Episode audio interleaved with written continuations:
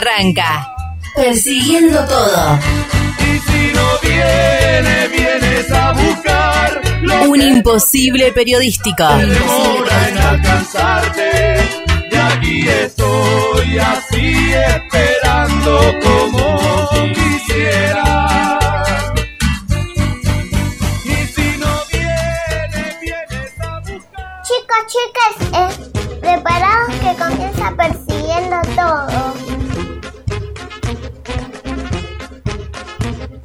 Buenas tardes, queridos, queridas, querides, amigos, amigas y amigues. De esta forma, de esta manera, arranca una nueva edición de Persiguiendo Todo, un imposible periodístico. Mi nombre es Fernando Martínez y hasta las 20 horas los vamos a estar acompañando aquí, en La Madriguera, con esta intención que quiere acercarte, esta mirada de lo que pasa, de lo que ocurre en esta realidad tan distópica. No estoy solo, estoy acompañado por el señor Leandro Ezequiel, Gustavo Arnaldo, Ricardo Tare, Tarecito, el negro del Tare.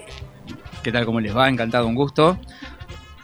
¿Cómo anda, Ferni? Acá te veo por un filtro de Instagram con los ojos un poco locos, pero está muy lindo, está muy lindo. Quiero Son decir como que... Unos ojos rosaditos, Orián. Sí, sí, le, le queda lindo. Aprovecho para saludar a él, la No persona que tuvo una nana la semana pasada, no pudo venir. No me digas que volvió. Volvió él. Yo no Volvió, estaba- ¿Podemos- lo podemos describir a aquellas personas que no lo están viendo. Claramente que son muchas, ¿no? Que no lo están viendo en este momento. Pero Básicamente todas menos, excepto nosotros dos, ¿sí? tatuaje en el cuello. Uf, pero no es un tatuaje normal. ¿Qué es?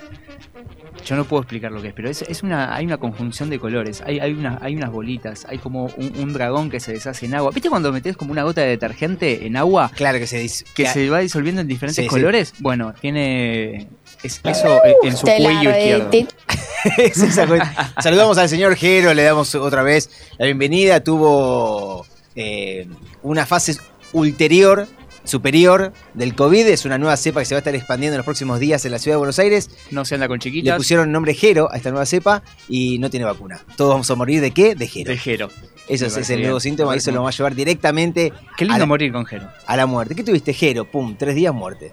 Así, Al directamente. toque, casi que no llegas a contarlo.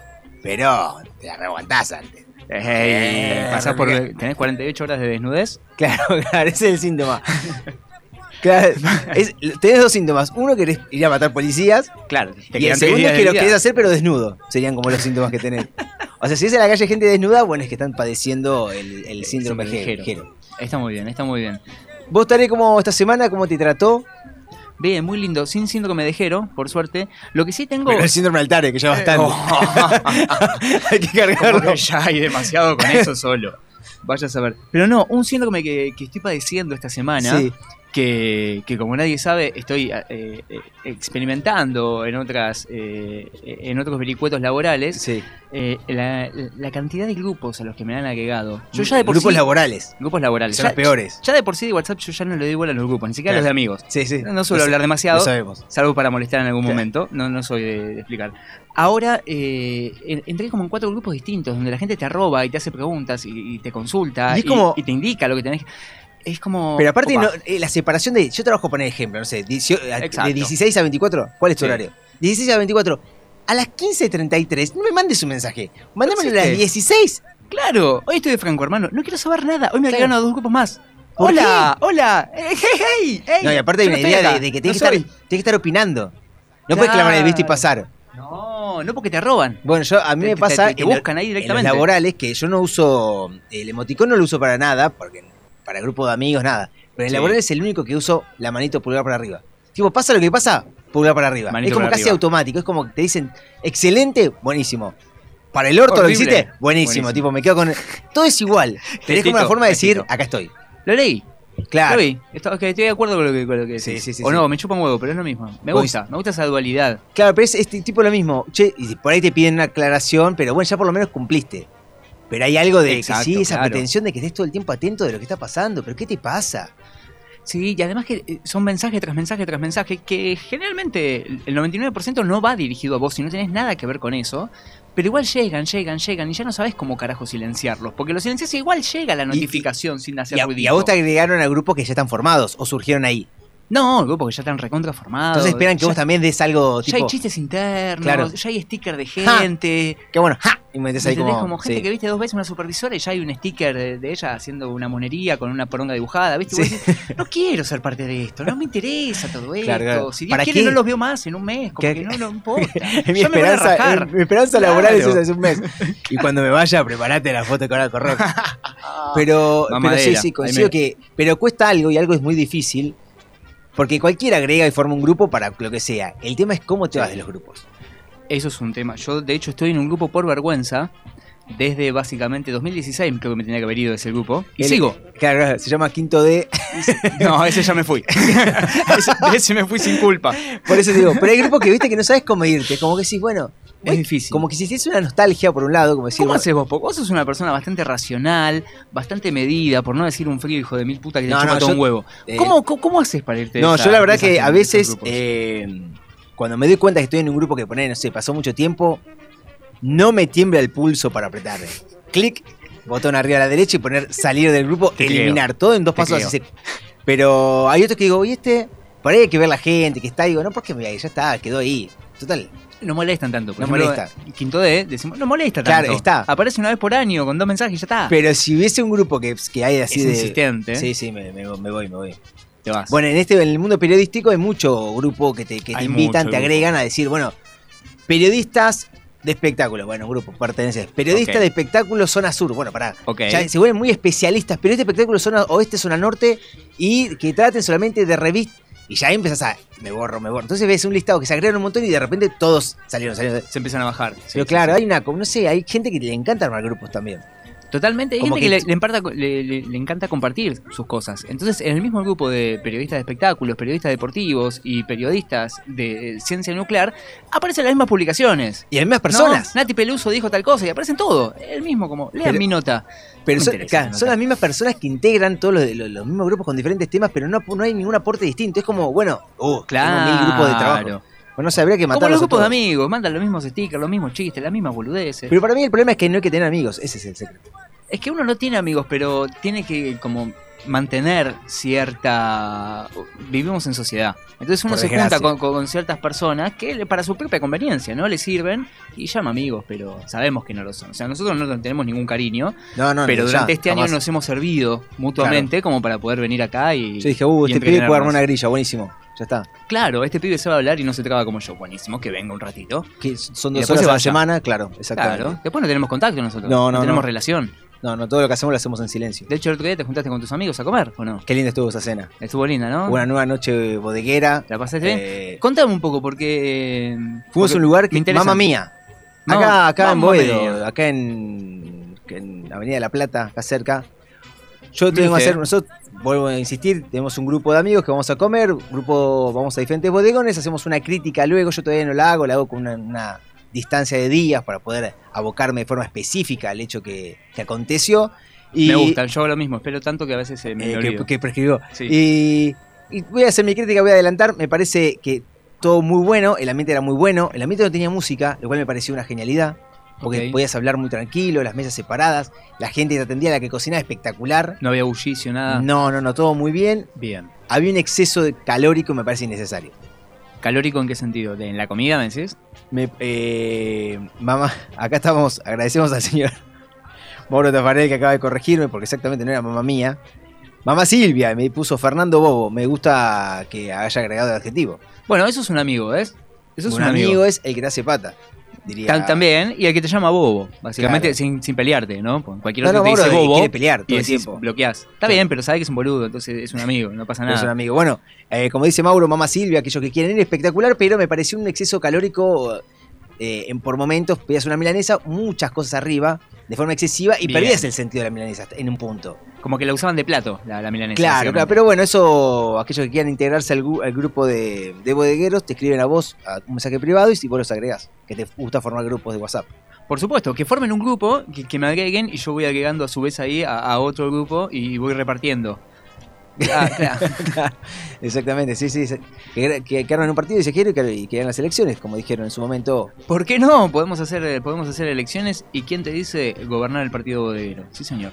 O así, de esta forma arranca persiguiendo todo. Recordá que en arroba persiguiendo todo nos podés acompañar, nos podés dejar un mensaje, lo podés insultar a Tare Tarecito, podés insultar a toda su Me encanta. familia, a todo su grupo genealógico cuando quieras. No, si lo ves no en la calle también. No, no es verdad que tus padres no tienen la culpa. No, no. A vos directamente. Sí, sí. sí. que si lo ves a Tarecito en la calle, lo primero que tenés que hacer que le encanta es escupirlo. Eh, lo disfruto mucho, lo disfruto mucho. En frío, más que nada a la mañana. Sí. Ese frescor, así como esa, lluvi- esa llovizna que, que te acaricia el alma. Así que recordá Sin moco, ¿eh? Recordemos que la pandemia no terminó. y decís, Tare, capo, y le escupes ahí de una. Ahí está, de una, chicas. Y recordá, y así se va esparciendo el gelo por todos lados. De esta forma, continúa persiguiendo todo y a la vuelta arrancamos con el mix de noticias.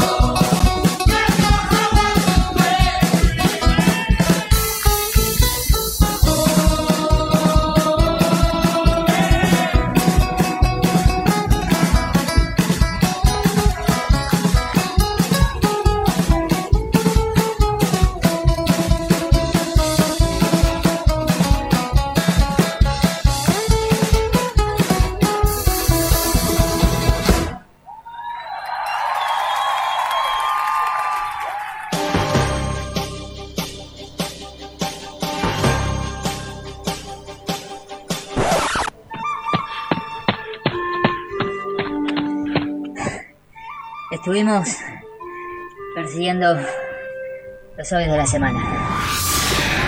Flash, persiguiendo. Ya está, trabajen ustedes ahora, loco. Ay, no hay más.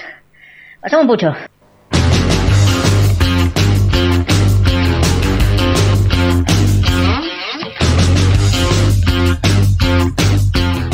Tan, tan, tan, tan. Talecito. Bueno, vamos a hablar un poco de. Vamos a escuchar algunos. Ahora sí, entramos en las noticias del día de hoy. Son. Así arranca con toda la información. El grupo que va a operar para que la vida tuya sea una mierda. Hola, César. ¿Cómo, eh, bueno, justo vamos a hablar de María Laura Santillán. Justo Mirá. todo, todo tiene que ver con todo, como No, si no, pero preparado. yo, yo no quiero ser recosito, ¿eh? No. Eh, claro. sí. Bueno, hablamos. Prefiero- me quedo con Mónica, dale. Viste que algo que caracteriza lo- los programas de noticias, sea cual sea, menos somos noticias, por, no, también, también operamos para el mal. Eh, nah, ah. nah, ustedes son buenitos. Bueno, habría que ver el trabajo que realiza un pulido de cara. Bueno, ahora después un ratito vamos a tocar ese tema, porque vamos Bueno, a hacer una ¿cómo no? autocrítica de medio. Total, Me gusta, me gusta, me ninguno, gusta. ninguno me está escuchando en estos momentos, así que voy a aprovechar para decir algo no existe. que, que, que- que pasó, pero lo vamos a charlar un ratito, vamos a hacer una entrevista sobre ese tema. Me Eh, interesa. nombramos a María Laura Santillán, ¿por qué? Porque en este último tiempo el gran problema que nos aqueja a los argentinos históricamente es el dólar. Oh, gran El problema. dólar, viste que está el dólar, el, el- el- el- eh, El contado con el liqui. contado con liqui, el paralelo, eh, bueno, hay mil dólares de mil colores distintos. Sí, sí, el soja, el juguete. Sube cualquiera de estos y, y están los canales más, eh, podemos pensar TN, el grupo Clarín detrás, por las correas que pueda haber, por el, el temor que generan con, obviamente, el aumento del dólar que nos afecta a todos y a todas. Imagínate a la gente que no tiene para comer, pero vos es como que no puedes comprar un dólar y ya te genera una paranoia impresionante. María Laura Santillán, después de trabajar y trabajar y trabajar por generarte ese temor frente al aumento de 1, 2, 3, 10 pesos del dólar blue y demás, fíjate lo que nos decía y cómo se lo tomaba. Bien, bueno, acá está, está bajando el dólar, no sé para qué nos sirve, pero es lo que está pasando, tal cual. Bueno, antes que un dólar que siga Bueno, subiendo, claro.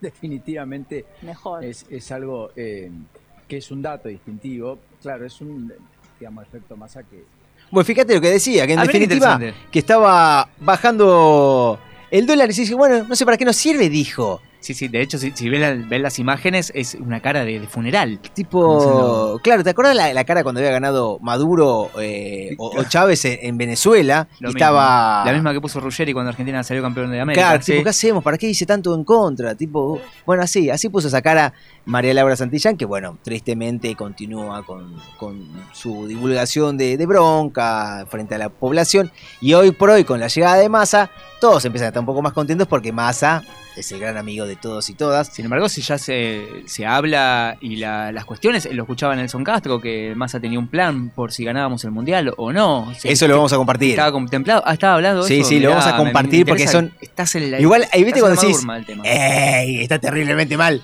Pero, Pero no, no tanto. tan- tampoco. ¿Quién no lo planteó? Dale, Por eso. Ahora vamos a escuchar- 2018 no estaba pensando. Pero dentro de este mundo político es muy importante no solo lo que se dice, sino también lo que se ve. Y para eso la tenemos a Marina Calabró, que hizo un Opa. análisis totalmente apuntalado, sostenido de cosas y gestos que tenía, que realizó Cristina Fernández en un momento cuando le estaban indagando por la causa que llevan adelante hoy por hoy, que también es un gran tema que nos tiene en boga actualmente. Escuchá lo que decía Marina y fíjate con qué facilidad se pueden decir tantas zarazas. Este es el dato clave. Cuando ella se aferra a la tablet, lo que está haciendo es tratar de catalizar emociones, de administrar emociones. Lo que está demostrando es que hay una ansiedad que está tratando de alguna manera de dibujar, de canalizar, de eh, aliviar. Por eso se aferra a la tablet como si se le fuera a caer. Hay ansiedad, no hay miedo, no hay ira, pero hay ansiedad. Y el otro dato que me daba es que ella, después de apoyar el dedo en L sobre su cara, lo relaja y lo que demuestra ese gesto, podría demostrar, es que pierde interés en aquello que mira.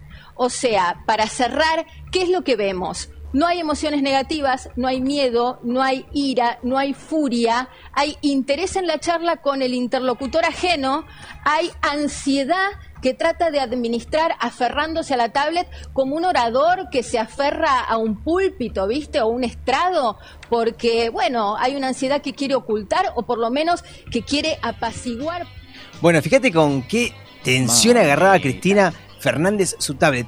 Yo creo que para posta, vamos a ser sinceros, puedo estar, te pueden gustar cosas, sí, cosas no. Para mí la figura política más importante después de Perón a esta parte, Cristina Fernández, por todo lo que generó, por toda su historia política, eh, como funcionaria viniendo de Santa Cruz, a todo lo que ha llegado hasta el día de hoy. Realmente está la tensión ella la canaliza mostrándolo físicamente. Es una persona se expuso a mil situaciones, llevó adelante mil eh, locuciones, no vive esas tensiones y no la expresa de esa forma. Es más, si después lo comparten y ves el video cuando ella está hablando, nada, te agarra la tabla, la corre, no hace Pero vos nada viste raro. cómo agarra la, tabla- la, la forma en que la agarra, la forma en que pone el índice con el pulgar y, y cómo los, los pone a oposición, eso quiere decir que se siente superior al que está enfrente, Claro, ¿viste? ¿no? Porque yo tengo pulgares opuestos y vos no sé si los tenés. Para mí está demostrando eso en realidad. Aclaremos que esto obviamente salió en La Nación Más y cosas que siguen saliendo en ese tipo de medios o de ese discurso es lo que nos dice José Luis Espert. José Luis Espert da su mirada acerca de qué se debe hacer con los pobres y qué se debe hacer Ay, con las miedo personas que van teniendo hijos. Escuchalo. miedo. Condicionarlos, punto uno, la cantidad de hijos que las personas tengan. Uno no puede darle una AUH por cada hijo. Hasta dos hijos te damos AUH. Más allá, no. Puede ser legal publicar eso. No puede ser que uno esté subsidiando el aumento de la pobreza. No puede ser que Claro, porque si uno a la, per- a la persona beneficiaria del plan le subsidia cada hijo que tiene, bueno, la persona no va a tener ningún control sobre la natalidad. Yo soy una persona muy provida. Hay que tener una paternidad responsable. Los hijos tienen que ser queridos para que vengan al mundo. Porque si vienen al mundo hijos no queridos, esos hijos no queridos no nos van a recibir el afecto que merecen, van a ser maltratados, probablemente sean violados y estemos- estaremos formando en el futuro delincuentes, violadores y asesinos. prevención. Es miedo sano. Yo digo, ¿qué dice? Pero viste que te, te genera como una, una, una risa de decir, de incomodidad, de decir, no puede estar diciendo lo que dice. No puede estar llegando a esas conclusiones, o sea, 2 más 5 son 8 y ya está, listo, lo, lo resumí de esa manera. Si vos sos así, así, vas a terminar así, así, así. Bueno, para, dar tu- bueno. para dar un dato, según las estadísticas de, de ANSES, el promedio de hijos de quienes reciben la asignación universal por hijo es de Sí. 1.8. Más del 80% de las beneficiarias tienen uno o dos hijos. O sea, el discurso de que se embarazan para cobrar, No, para pero yo conozco uno que tiene como 8 y cobra Claro. 200 lucas. Claro, ¿entendés? tiene y, un encima y encima recibe un plan exactamente y se compró un Porsche de 2 kilómetros justamente por, por, Bueno. por- este gobierno que, que man- mantiene vagos y yo que laburo todo el día gano 60 lucas y ¿qué hacemos con eso? Bueno, pero yo voy a, a- a una idea, y a esto ya lo vamos a vincular con, con lo que viene también, es que lo que ha logrado Spert, lo que ha logrado Milei también, es eh, correr el discurso a- a- totalmente a la derecha. Entonces, hasta Macri te parece por el momento moderado, más socialista y moderado, diciendo, eh, che, mirá que al final no quiere matar a todos, solamente quiere encerrarlos, dejarlos en un lugar y que no se los vea, pero no los quiere matar. Y acá lo que ha logrado Milei Spert es eso, es, es correr totalmente el discurso. ¿Qué hace el frente de todo frente a esa corrida hacia la derecha? ¿Qué hace? Es alejarse de la mirada kirchnerista y acercarse a la mirada masista. Que, más, que Massa no deja de ser un sorete históricamente. Pero- y huele mal. El Frente Renovador, ese- esa jugada, esa primera salida con Macri, eso es masa. Que ahora viene a decir, bueno, los mercados se apaciguaron, estuvo un círculo rojo con él reunido, eh, teniendo las primeras reuniones. El campo ya le dijo que va a liquidar 7 mil millones de dólares para que todo se tranquilice un poco. Ellos piensan que lo hacen porque lo quieren, porque son todo. Porque Massa es el amigo de todos estos. Por lo cual, lo que vos te va a quedar el año que viene para votar en un posible balotaje va a ser Massa contra Larreta o contra Macri. Pero el candidato del peronismo es Massa y la verdad que, bueno, no sé.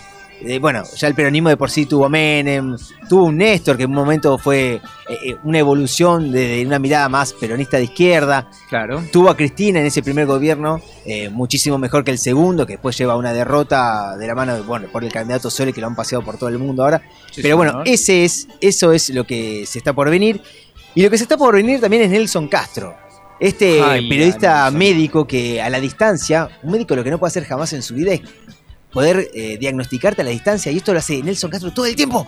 Eso te iba a decir, porque los médicos han hecho un, quilombo bastante importante con esto cuando empezó la pandemia, con lo que es la atención virtual, que decía, loco, yo te puedo dar, pero no te puedo diagnosticar hablando en una videollamada, no te puedo hacer así. Ahora el tipo lo hace por televisión sin siquiera mirarte, con chumbearte una nota. cosa. Y como le dice con una cara Y el síndrome de Burbis que lo tiene ahí Sí. siempre ahí como al pie, ¿eh? Pero como Ese es médico, es médico y lo dice con cara seria, viste que acá hay un tema de, de autoridad, de cita de autoridad continua frente a los médicos que dicen algo ya te quedas como, uh, es verdad.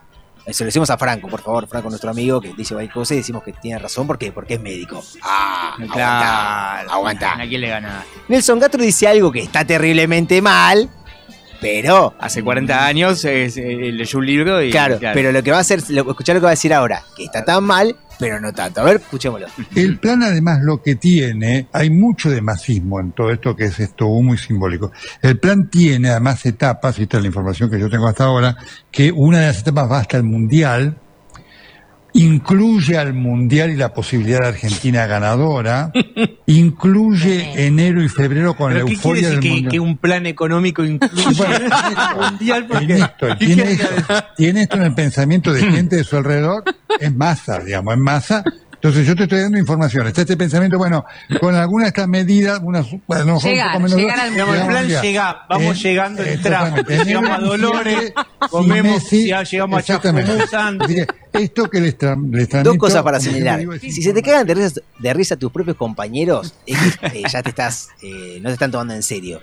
Segundo, si vos querés decir algo, Decilo, pero no acuses el hecho de decir tengo información. La información es que Massa está generando un plan por si Argentina sale campeón del mundo. Obviamente que Es la, es la- para la información que manejo hasta ahora, ¿eh? Claro, porque dentro de tres minutos manejo otra. Pu- Puede cambiar, claro, y no es mi culpa, es la información que me dieron. Pero eso es lo que digo de- del periodismo, de por sí que está tan devastado en, esto, en estos programas, canales y demás, que obviamente operan continuamente y que a cuenta gotas te lo van, te va calando y te va calando en la, en la cabecita. Pero eso es lo que va diciendo, eh, en este caso, este médico, eh, este señor que fácilmente dice, bueno, tengo información que no tenés nada. En todo caso, decir, Nah. yo creo que si sale campeón Argentina, van a tener un orto gigante y claramente cambia el humor social y el humor Pero- social te puedo estar metiendo... Sí. eh, Pero cambia, si yo un- un digo, che, me parece que si gana el mundial es una cosa. No.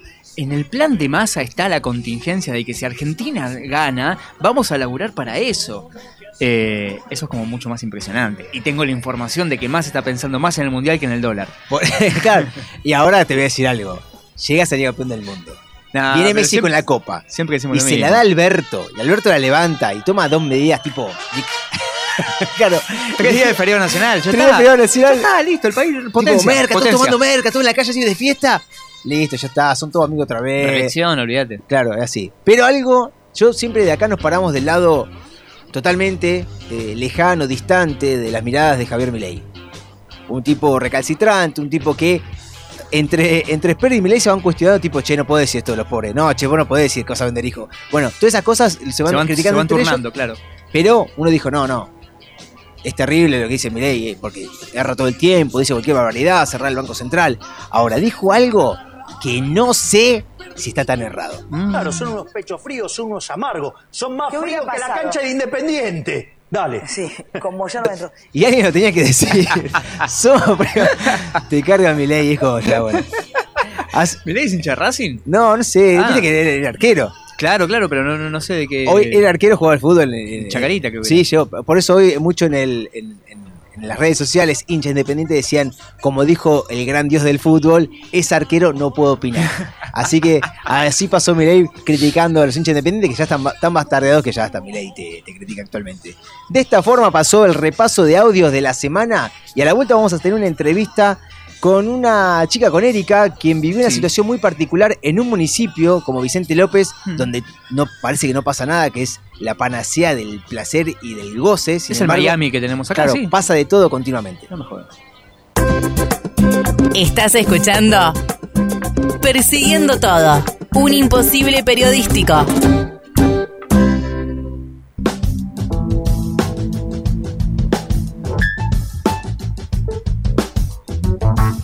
Continuamos en Persiguiendo Todo. Recordá que en arroba Persiguiendo Todo eh, podés seguir, acompañar. Talecito, te pido que cierres la puerta porque está un chiflete. Ya sé que te gusta como el campo. De. Ahí se cerró. Se cerró la puerta y vamos a continuar acá. Como te decía, eh, en estos últimos días se vivieron situaciones muy particulares en diferentes partes de- del conurbano bonaerense. Más que nada porque lo, lo que es la crisis habitacional viene hace tiempo afectando a vecinos y vecinas. Pero lo que se vivió en Vicente López fue algo totalmente extremo. ¿Por qué? Porque incluyó represión, porque incluyó un desalojo y porque incluye familias, personas que quedaron sin dónde dormir, chicos, chiquitos, grandes.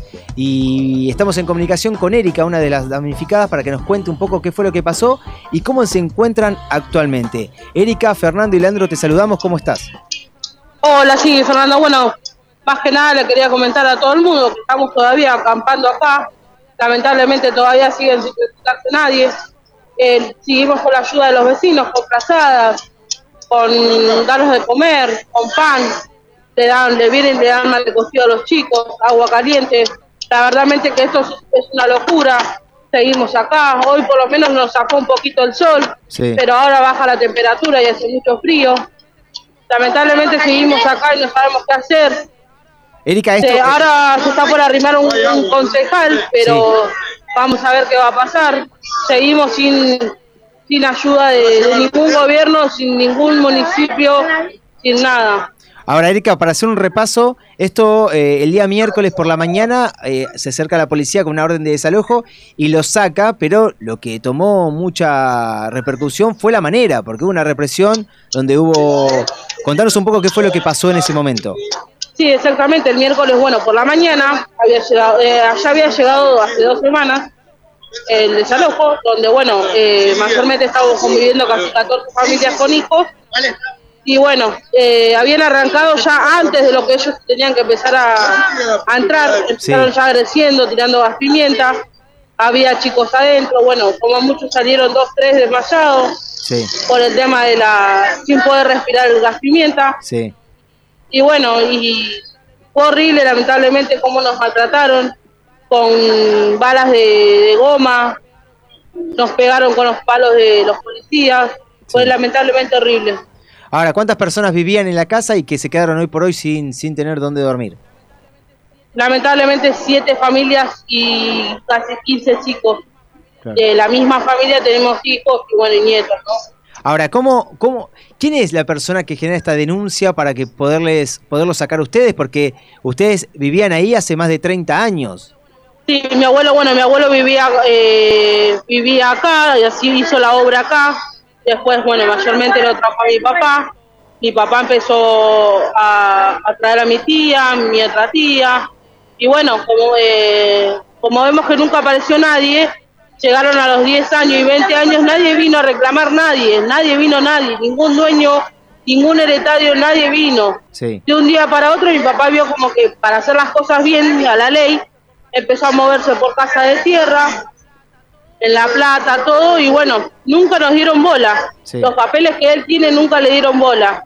Llegamos a los 20 años y nunca nadie nos dio bola. Ahora de repente aparece una estafadora que hay denuncias que ella estafa eh, a gente así y deja mayormente en la calle. Y bueno, Ahora, esta persona, esta mujer, que es la que genera esta denuncia y la que se quiere apropiar de- del terreno, eh, ¿está ligada también al sindicalismo de Vicente López? Ya se ha dicho que está ligada con la municipalidad, sí. Sí. Sí, sí, sí. ¿Y ella se acercó en algún momento? ¿La vieron? No, no, no, no. Acá dejó gente trabajando, están rompiendo todo, lamentablemente. Es una tristeza estar acá al frente y ver cómo rompen muchos años de, de lo que sal- nos salió mucho esfuerzo, lamentablemente. ¿Vos, Erika, tenés hijos?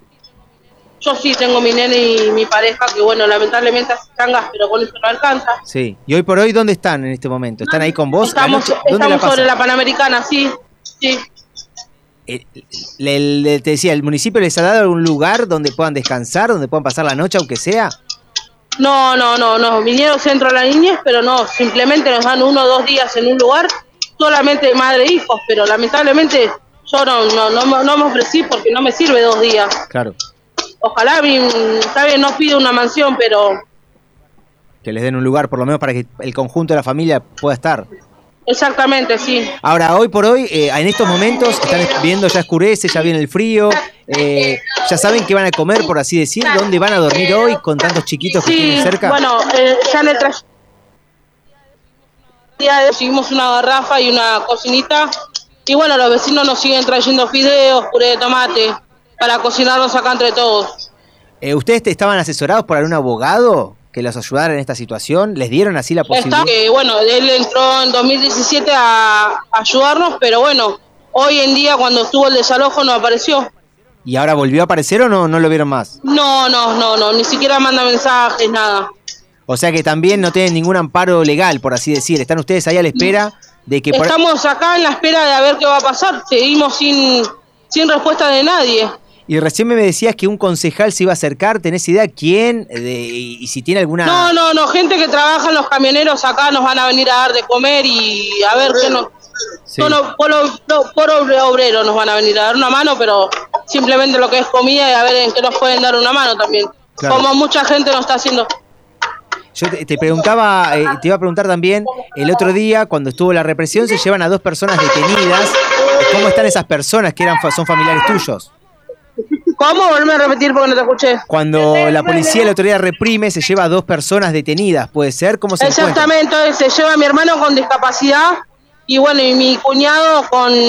Simplemente no, no, no, no, no- no hicieron nada, como ya te digo, defender lo que prácticamente fue nuestro de hace mucho, 40, hace 40 años. Sí.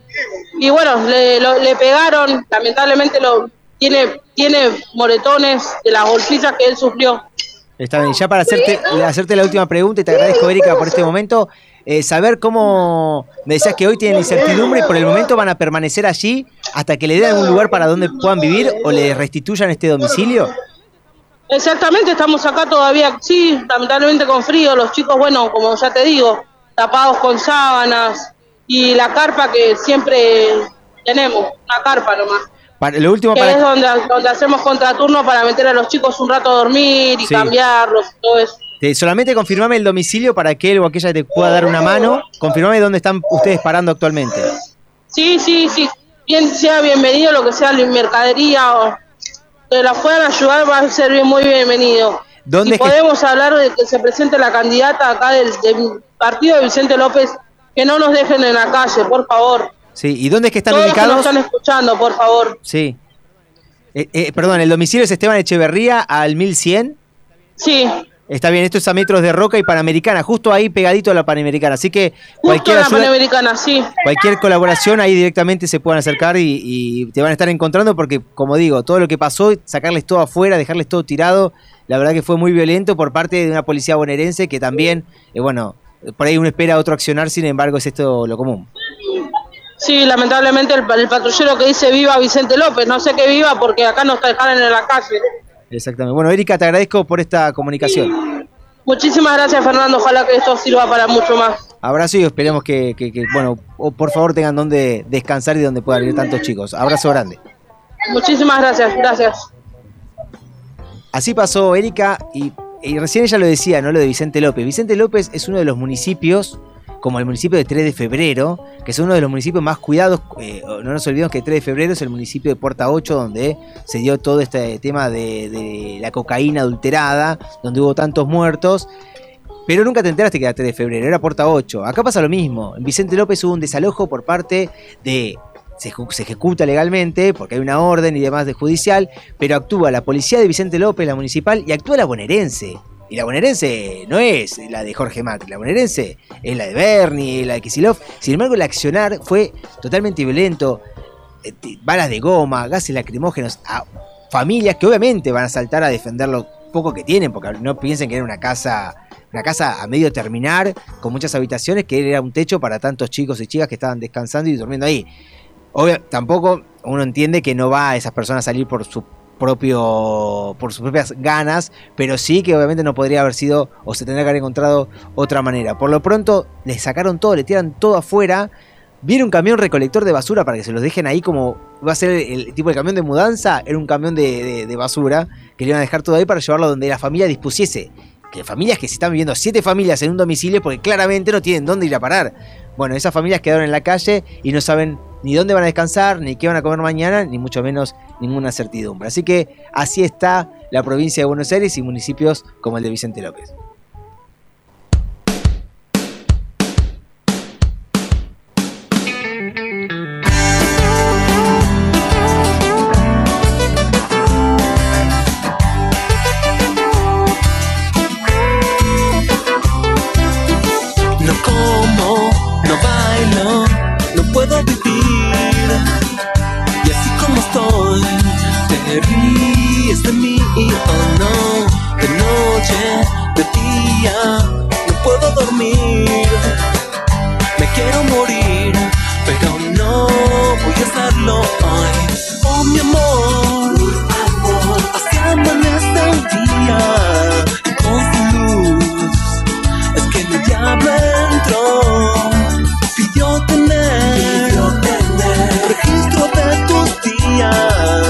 Flashó cuando me vio correr para subir en nuestro avión que vuela, desvela, tropieza con Dios, se curta tu sol, te muestra las tetas, oh no, payaso, tan triste, soy un camaleón.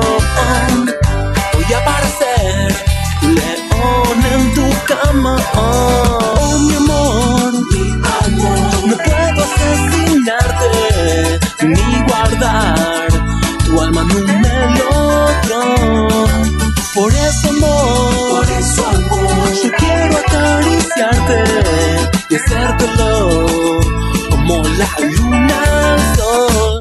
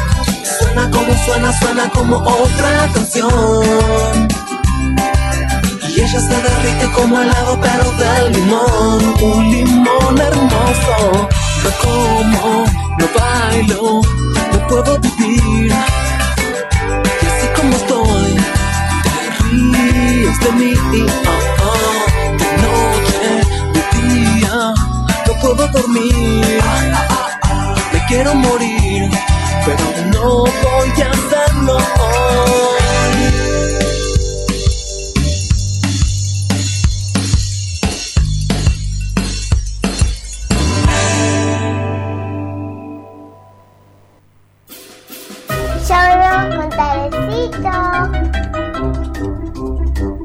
Todavía no me pagaste por la artística que te hizo la nena. Todavía no le pagaste a la nena. To- Todavía No, no, vos me tenés que dar la plata a mí para que yo se la dé, boludo. Yo no vi ningún ninguna autorización del padre que autorice Yo hacer te lo esto, de facturé hecho. eso. Con el monotributo me vas a pagar. ¿Me facturaste o no? Eh, bueno, no, sé, eh, Jero es mi contador. Bueno, después lo charlamos con, con Jero, que mira para otro lado. Tengo un- bien, Jero, bien esa, esa, la evasiva, siempre que la evasiva. Sí, Yo le dije el otro día que vino Cata a Uli, le decía, el tema con los chicos cuando se te prenden mucho y te rompen las pelotas, la clave está en no hacer contacto visual. Vos con un niño vas a un lugar, nunca contacto visual. Porque una vez que hiciste contacto visual y sonreíste, cagás, ya está. Ya está toda la noche o toda la tarde, todo el día, toda la mañana jugando con vos, amiguito. Qué lindo los amiguitos. Le mandamos saludo a todos los amiguitos que nos están escuchando, a Maure y a Franco que estaban mandando mensajes. No se animaron a mandar el audio todavía, pero ya va a llegar No, seguramente. pero Mauro que lo escriba, Mauro, por favor. Pero nos puede, nos puede hablar. De hecho, lo podemos invitar un día. ¿Vos qué decís? No, por favor. Yo Yo no- nos invita a un partido de fútbol. Yo lo querría invitar. Yo lo querría invitar. Porque él te invita a un partido de fútbol, pero tenés que ir y pagar la entrada. Tenés que ir para la entrada y verlo. O sea, no, no Sí. vas a jugar. ¿Qué, qué- qué es eso? Tipo, Mauro, ¿sabés un toque y puedo entrar yo? Claro. Escuché, Ni que hicieras tantas cosas ya. Dale, que correr. Dale. Y te, te, te toca la palma de Ay, la mano. Hoy qué transpirado que estoy. Ay. Se toca la palma de la mano en el botín. Más sucio que eso, más, más transmisión de COVID no hay. De mugre, de peste, así va enfermando a la gente. Bueno, dale, dale. Es increíble, es increíble. Y ya que estamos, le mandamos también un, un abrazo grande a Eduardo, Inés y Tato que nos están escuchando ahí desde Acasuso. Abrazo gigante. Le mandamos, eh, están cerca ahí de- del municipio tan querido que acabamos de, de recordar. Bueno, eh, cosas que han pasado esta semana. Viste que hay, hay cuestiones que a veces eh, te traban la vida. Viste cuando uno quiere. a- acá hay piquetes.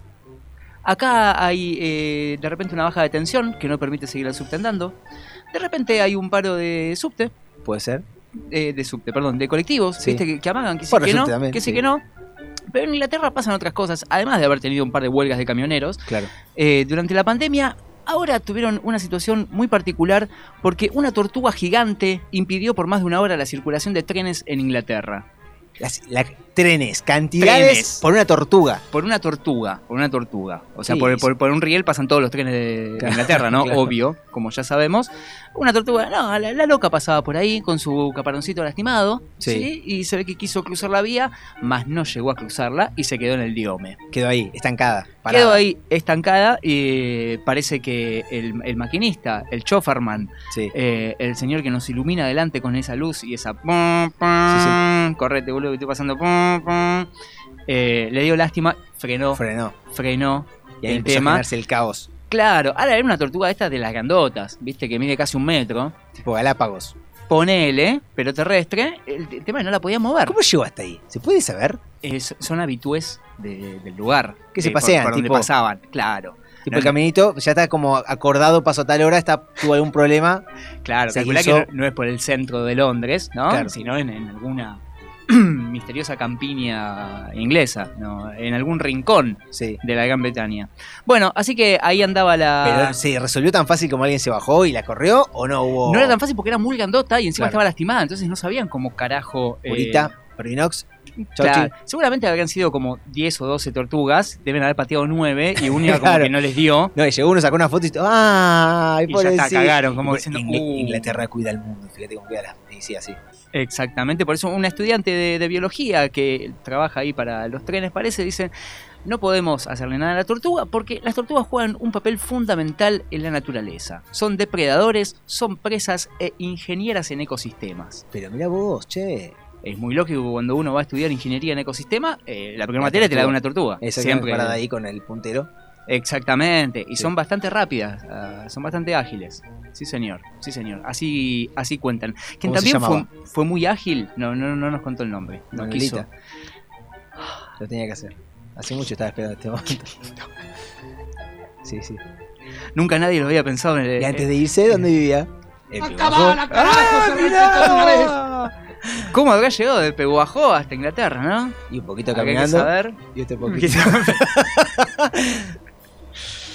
Bueno, doña Manuelita, no, pero que también eh, decía quien es ágil, casi tan ágil como Manuelita, fue un ladrón que capturaron entre Leu eh, en estos días y se escapó antes de subir al patrullero. Ah, Lo tenían agarrado Lo ahí. detuvieron. Lo van a meter adentro Sí. del patrullero y el tipo con una, un movimiento de, de cabeza, cadera al, al estilo burrito Ortega logra zafarse del policía y salir huyendo en dirección lo contraria. Todo esto está filmado por, por un transeúnte que andaba Claro. por ahí y que, que filmó la secuencia porque no se podía, no se podía creer. Y, pero, ¿qué, qué, eh, ¿los policías eh, quieren hacer algo? Ya está, se les escapó, listo, ya fue.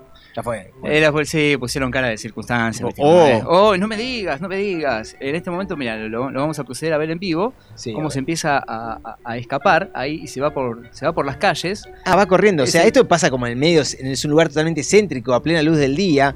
Eh, el joven está a punto de ingresar, empieza a correr y empiezan a circular motos detrás de él persiguiéndolo.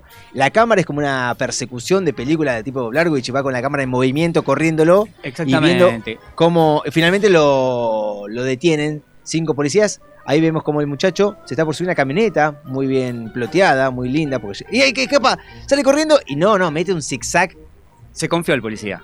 Eh, eh, ya lo tengo. ya se lo confió tengo. como dijo "Ah, este boludo entra y no, papito, no. Claro. No, no, no, no. Acá. Y se fue. El que no corra huele. El que, el que no corre vuela. Pero, bueno, bueno. metió ahí una, un, un buen movimiento de piernas, de velocidad. No es para cualquiera, ¿eh? No es para cualquiera. Como no es para cualquiera, una nueva carrera que se va a institu- institucionalizar prontamente en la República Argentina, seguramente ya exista un posgrado en Uruguay. Pero carrera, carrera No lo académica sabemos. o carrera de velocidad. Esto es, no, no, no, no, carrera académica. Ah, que se va a dar el país adelante. en las mejores, o sea, lo vamos a tener acá en la UBA, seguramente, en, la, en la Universidad de Cuyo, sin lugar a dudas, también en el litoral. Está en Uruguay, no sabemos si la vamos a exportar o no, pero lanza la diplomatura para ser sommelier de yerba mate. Sommelier de Sommelier yerba mate. de yerba mate. ¿Con qué te vas a comer esas facturas? Bueno, yo te voy a decir la yerba para tomarte el matecito justo con las facturas que vas a comer. Si comes con pastelera, tal yerba. Claro. Si te gusta el dulce de leche, va con tal yerba. ¿Querés torta frita? Ah, no, eso cambia. Tenemos Sí. que buscar un palo de, de otro lado. Bueno, Me, me- me da a buscarte un trabajo digno. Me da a- Y hay una. ¿Tenemos las materias? Sí. ¿Me da- ¿Tenemos las materias? eh, no, no, no nos han bajado todavía el Se está programa. armando el programa, exactamente. Lo están, lo están armando. porque Bueno, eh, no, es una cosa. Son cuatrimestrales, anuales. Todo puede suceder, todo puede suceder. Seguramente haya, haya viajes, ¿no? De, de estudio a, a misiones. Claro, a- querrás saber el- Chicos, los- si, se, si lo- se toman este laburo en serio, Querría saber los docentes, ¿no? Tipo, vos yo soy. ¿Cómo llegás ahí? ¿Cómo, cómo titularizás? ¿No? ¿Cómo.? Bueno, hay que ver. Bueno, habría que justamente ver qué, qué características has tenido, ¿no? ¿Qué, qué experiencias Claro. has tenido? ¿Cómo, cómo empezó la, la primer, la ¿Puedo primer ser- carrera de abogacía? ¿Puedo ser un ¿Quién no era? tomador de mate y, y dar clase? No lo sé. Si so- sos experto en, en la yerba mate, puede ¿Por qué ser. no? Es difícil, pero puede suceder. Bueno, hay Puede que suceder. No conozco ahondar. ningún enólogo que sea sobrio, no conozco. Es verdad, No claro. Arranca por ahí, arranca por un Claro. alcoholismo profuso y, y después se, se- se extiende a, a academizarlo.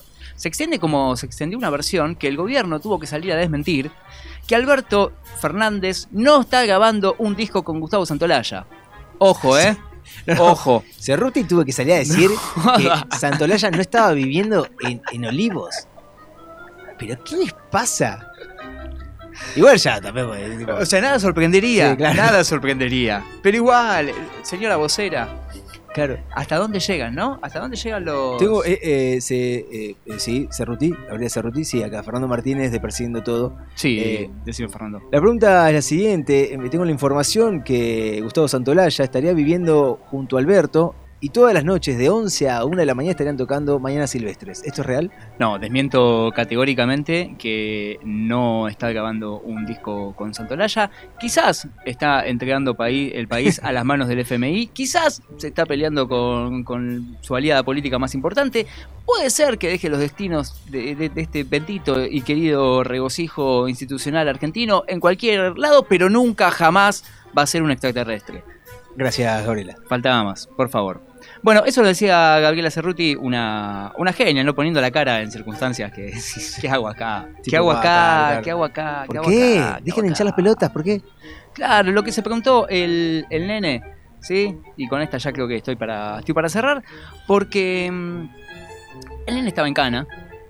El nene estaba en cana y mamá le fue a llevar. ¿Qué hay más lindo que un domingo de las pastas caseras de mamá? Las ¿No? pastas se llevaban unos fideitos. Entonces fue y le llevó. Un raviolito. Le llevó ahí un- unos ñoquisitos, una, una cosita para que, para que el nene coma. Sí. Pero venía con una pequeña reseña. Te dejo los fideos locos, como a vos te gustan. Que Esa. los disfrutes. Qué grande, mamú. Te quiero. Qué grande, mamú. Pero bueno, en el, en lo- cuando uno los, los entrega, pasa Claro. por el control policial y los fideos estaban llenos de marihuana.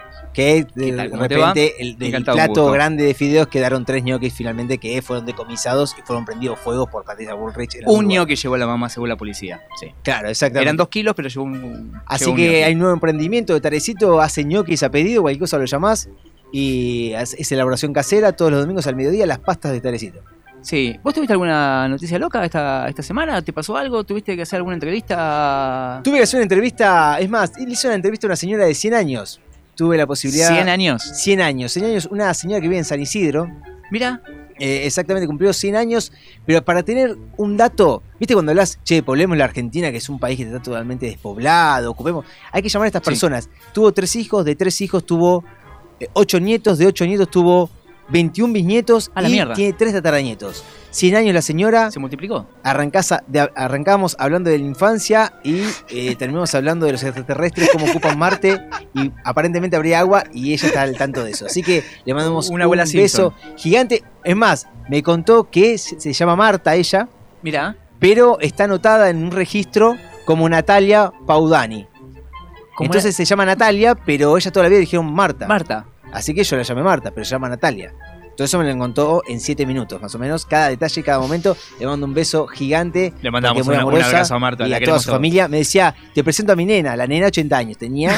Mi amor. y eran tres, tres hermanitos que ella, bueno, los quiere mucho. Así que bueno, hoy viví un momento hermoso. Me regalé unas galletitas después que me las bajé en el auto camino al, al trabajo. Así que eso es persiguiendo toda la vuelta. Vamos a conocer a Ariel Aloy, quien es un escritor que Uh, tiene sí. diferentes eh, virtudes en su carrera. Y vamos a adentrarnos un poco en su vida y en su nuevo proyecto, en su nuevo texto que está recientemente salido.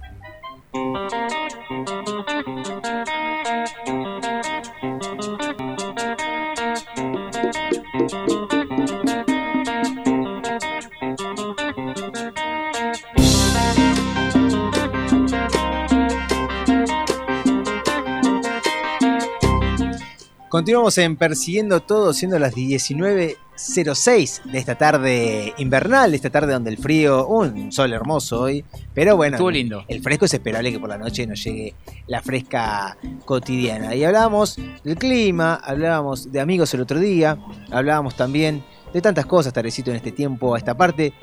Hablaba de yerba mate, ¿vas a tomar mate? Sigo tomando más. Si yo te pregunto ahora, ¿qué yerba tenés ahí? No me acuerdo el nombre, no. Entonces, pues, eso no- está lavado, tal, hasta yo sé que me están flotando todo ahí. Y sí, amigo, ya de- después del quinto mate esto ya se, se toma como se toma. Pero vos sos un religioso del mate tipo, uy, mirá cómo, cómo está, la, cómo está la yerba, directamente la, ya la cambio. No soy fundamentalista de nada, absolutamente de nada. Todo se toma como a uno se le canta. ¿Podemos decir que no sos, fundamentali- sos fundamentalista de no ser fundamentalista? Te diría Eh. Darío Starraibe, te daría esa pregunta. Exactamente, soy un fanático de- del no fanatismo. Claro, exactamente. Un tibio, básicamente. Como el mate este. Pero Igual. en serio, pero vos me decís, el mate, vos sos el tipo que va a cualquier lado y tomo el que está. El que está, el que está. No, no hay protesta, no hay queja. Como venga. Dulce, amargo, con, con miel, con coco, con burrito, con. no sé, con café. Con lo que le quieran meter, eh, estamos bien. Estamos bien, porque el mate, como la vida, como el sexo, como el fútbol, es como a vos te gusta, hermano. ¿Qué- qué- cuántas, cuántas palabras tan sabias, qué, qué tipo tan preparado, Tarecito. Y te veo seguir tomando. eh, ¿Sos de decir uno, para está frío, ya lo tiro a la mierda o se mantiene? Si pudiera calentarlo, sí lo calentaría quizás. Quizás le, le echaría una. Pero vi que la, la pava se está usando para regar las plantas acá, entonces no, por la duda no, no, no quise. No nos vamos a meter en ese momento. Y, va- y vamos a, en un ratito vamos a tener entrevistas, también vamos a luego a venir con cuestiones eh, propias de Tare, pero yo tengo para contarte algo, Tarecito. Me encanta, me encanta escucharte, Fer. Si Tengo para contarte algo muy escucharte. importante, que es una información que tenés que tener en el cotidiano y tenés que estar preparado para decirlo. ¿Sabes por qué te lo digo esto? No vengas con una forrada, venimos a hacer una entrevista. No, no, no, tenés que, tener, tenés que estar preparado porque esto es mucha información que tenés que tener Venimos al de día. dar noticias de hondo, hondo contenido humano. Te lo voy a tirar rápidamente. venimos Rápidamente. ¿Sabes qué? No Y esto refiere a una de las figuras más importantes de la televisión. Francisco Tinelli, el hijo de Tinelli, se separó de Martina Villar y se conoció quién es su nueva novia. Pero pará, Francisquito no era un nene, no, no era, no era chiquitito. Sí, pero creció, por suerte. Ah, ya no se lo bancaba a nadie está pidiendo a la familia que se lo lleve de ahí. ¿Y a quién corno le importa eso, Fer? En serio A nadie, pero ¿sabes lo que le importa a la gente? ¿A qué- qué le importa a conocer gente? vidas nuevas, conocer personas, conocer escritores, conocer personas que sacan adelante Eso es este país, gusta, porque este país se lo saca trabajando. Y vamos a hablar con Y con arte, Ariel- hermano, arte. Ariel Aloy, que es una persona que de por sí ahora lo van a conocer, eh, tengo, tuve la suerte de entrevistarlo hace mucho tiempo y ver cómo su carrera, su dedicación va progresando en el día a día, porque no solo es escritor, sino que también ha pasado por el teatro y ahora nos va a contar un poquito. Estamos en comunicación con Ariel Aloy, que ha preparado... o presentó El Teorema de los Pájaros, es el nuevo libro y que llega muy pronto de la mano de Carmesí Editora. Ariel, ¿cómo estás? Eh, Fernando y Leandro, te saludamos. Hola, ¿qué tal Fernando? ¿Todo bien? Bien, bien. ¿Vos cómo estás? ¿Dó- ¿Dónde estás en este momento? Ahora estoy en Capital Federal, laburando un poco. laburando dedicado a esto, a la escritura, porque vos eh, estabas en, por momentos, no sé si continúas en el Hospital Iriarte de Quilmes trabajando. Ahora, ¿cuál es tu dedicación eh, full time, por así decir? Eh, no, no, en realidad lo, lo de la, la literatura y el teatro eh, lo, eh, digamos, por fuera. Tengo, sigo teniendo dos, dos, dos trabajos para poder eh, sobrevivir, digamos. O sea, pe- pensar que vos sacás un libro ahora, pero podemos decir que la vida del escritor no es que uno saca un libro y ya vive de por sí de, los dividendos que te regala eh, el ser un tipo instruido, sino que hay que trabajar en el día a día, hay que meterle esfuerzo.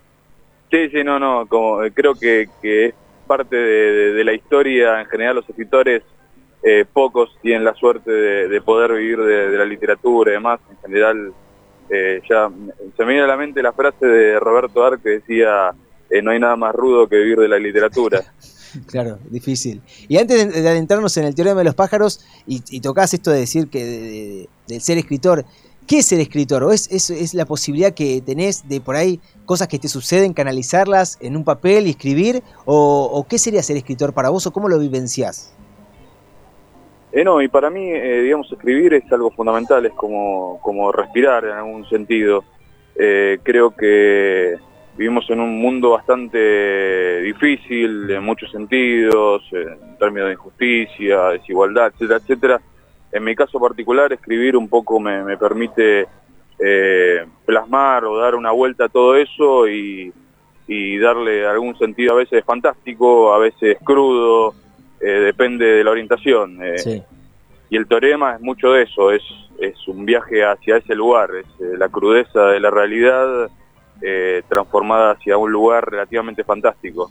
Y, y- porque vi- vinculás oh, por ahí hechos cotidianos y me, me- me mencionás la palabra eh, fantástico. ¿Qué es lo que te despierta a vos escribir? ¿Hay temas principales que de por sí en tu cotidiano los ves y ya decís, bueno, esto amerita ser trasladado? ¿La inspiración viene por sí sola o, o no? Decís, bueno, no, quiero escribir sobre tal cuestión y le dedicás más tiempo. ¿Cómo es que te sentás a escribir? No, creo que hay un, hay un cierto punto de, de espontaneidad en, en la creación. Eh, yo en general siempre las bases de todo lo que escribo, sea para teatro o libros y demás, están, están muy eh, basadas en, en lo que sucede en la realidad. Eh, el teorema, por ejemplo, a pesar de que no, no, no tiene una, una, una conexión directa sobre un hecho, eh, está muy, muy relacionado con lo que pasa en la realidad. Habla, de hecho, el escenario donde se desarrolla la historia es Casa Constitución, Mm. es un bar que, que en la realidad no sé si existe actualmente, que es el tren mixto, pasa ahí, la, la- a pesar que le pongo otro nombre, es- esa es la imagen de que voy construyendo la historia, eh, toda esa zona que es muy cruda en sí. Eh, y, y lo que me produce fundamentalmente es como, no sé, es una sensación de, de libertad. Ante todo, eh, poder escribir y poder desarrollarlo y poder ir a donde, a donde quiero, ir construyendo. Y, y el sentido fantástico apunta a eso fundamentalmente. En el caso del teorema es un hombre que vive una realidad muy cruda, muy difícil y que en determinado momento descubre que le empieza a salir una pluma en un brazo, eh, pero en sí mismo no es, eh, digamos, eh, no se basa la historia en la metamorfosis de un hombre a un pájaro, sino en, en el deseo de, de transformarse en pájaro. O sea, ligado a la libertad que te genera también esa idea de, de volar, esa idea de, de poder escapar. Tal cual. Y ahora, y, y vos mencionabas esto de, de, por ahí cuando uno empieza a escribir, y cuando vos terminás un texto, ¿no? Hay un momento que decís, bueno, lo terminé, o si vos te sentás ahora, corregís cosas, volverías a corregir algo, eh, ¿uno queda conforme en su totalidad, o estás siempre repensando ideas, o continuar con, ese, con esa idea? ¿Cómo es la finalización de un texto para, bueno, para este caso para vos? Y cuando se finaliza, cuando, no sé, eh, es como una sensación, no sé si tiene una, una explicación eh, científica, eh, es una sensación donde vos decís, eh, acá, llega, acá llegó al final. Eh, yo, en general, este libro particularmente, que es un, no es un libro muy largo, Sí.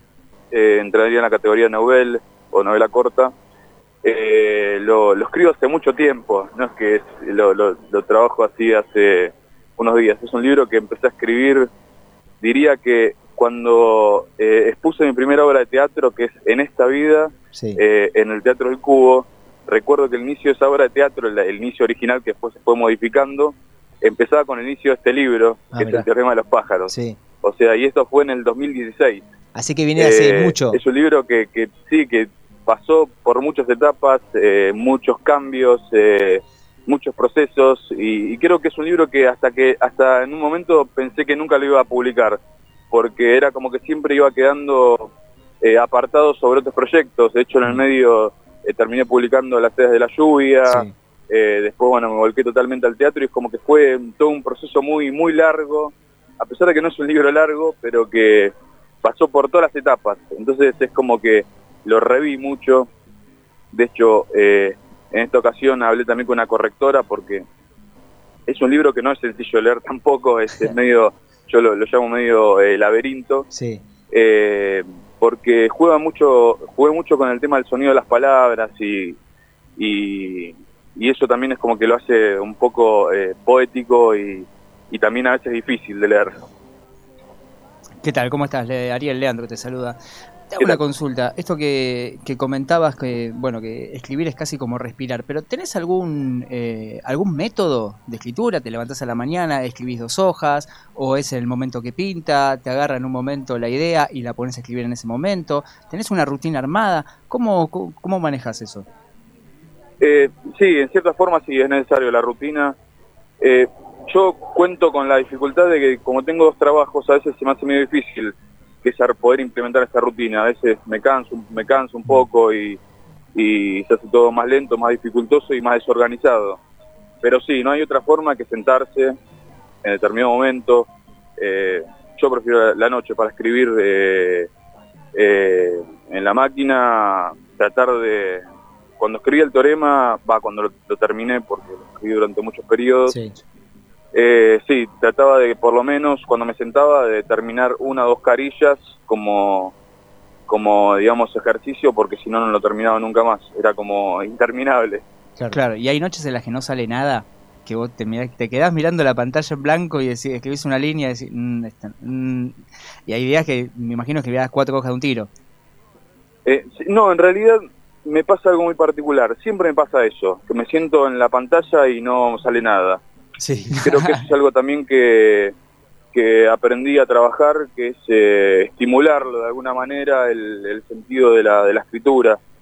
Eh, me pasa siempre que me siento delante de la pantalla y no, no sale ni una idea o, o uno lee lo que escribe y dice esto es una porquería total Sí, claro.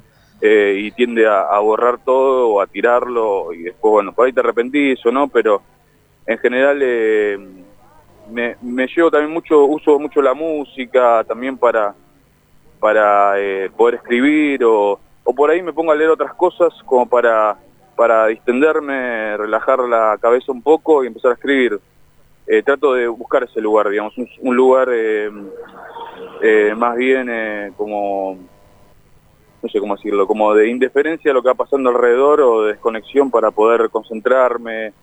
Eh, Y te genera la escritura eso, la escritura te da esa posibilidad porque eh, yo te conocía, laburabas, o no sé si sigo, seguís laburando ahí en el Iriarte, en el hospital eh, importantísimo que tiene Quilmes, eh, donde verás de todo, ves todo tipo de situaciones. Te tocó, entiendo, laburar en la pandemia, lo cual también eso me imagino que habrá sido totalmente ex- extenuante.